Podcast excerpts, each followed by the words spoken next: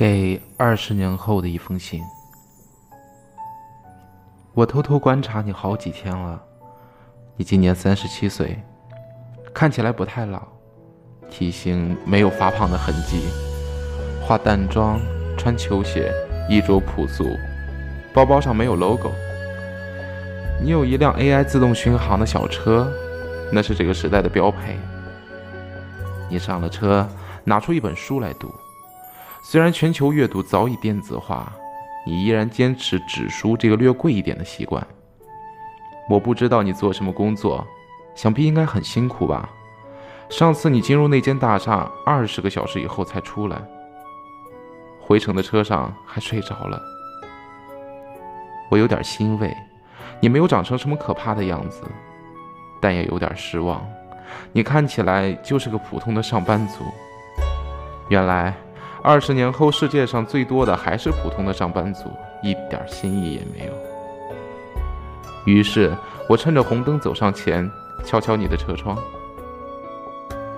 窗玻璃向下划开，你看着我，你不认识我了，像所有三十七岁的大人，不再认识十七岁的少年。我问你，哎，陈年，我值得活下去吗？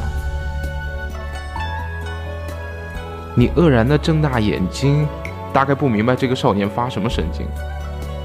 车窗防备地关上，车子匆匆开走。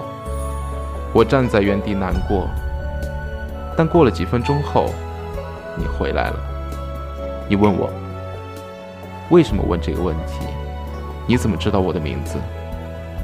我没有回答。沉默是所有少年最擅长的事儿。于是你带我回家，你住在一间小小的出租房，不华丽，但布置得很整洁。你让我洗完澡吃东西，就像另一个人曾经照顾我的那样。我边吃边看着你。如果此刻你还没认出我，那你真的长成了一个好人。我挑剔，你没有很有钱。你不好意思地笑了笑。我又说。你看起来也不像特别聪明，根本不够保护几个人。你很诚实，念书时还是聪明的，但后来发现聪明也不够用，需要智慧，而智慧又需要时间。我还不够老，这个理由合乎逻辑，可以接受。我点点头，环顾四周，房间里有少量男性的物品。但不是那种长久生活的痕迹，我有点不安。你有没有和那个你很喜欢的他，他也很喜欢你的人在一起？没有得到回答。我重复，就是那个人，你曾经许诺过，未来一定会有他的人。你看着我，我知道你认出我了。你没有说话，慢慢的，似乎琢磨着什么。我紧张的不能呼吸。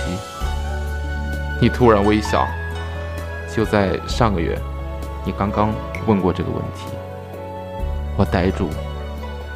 你说，每次你来都问同样的问题，那么多年了，我常常想，为什么就是不放心我，要反复来看我？就在刚才，我突然想明白了。你的眼睛望向桌上的闹钟，是的，二十年过去了，AI 都已经可以替代四 G。但桌上还放着很老很老的这个时代的闹钟。我也明白了，我说，不是我来看你，是你来看我。是三十七岁的陈念无法忘记，一次又一次的回来看十七岁的我。我说，所以你想得到什么答案？你问了六个字。我。可以平庸吗？我想了半天，我还只有十七岁，还没有经历足够的事情，但已经足够知道这个世界英雄最多的地方是漫威和 DC 的电影，还有男生写的网络小说。生活，生活本来就是平庸的，平庸才是真实的。我回答你，不可以。我没说出来的话是：即使你成为了平庸的大人，我们也都值得活下去。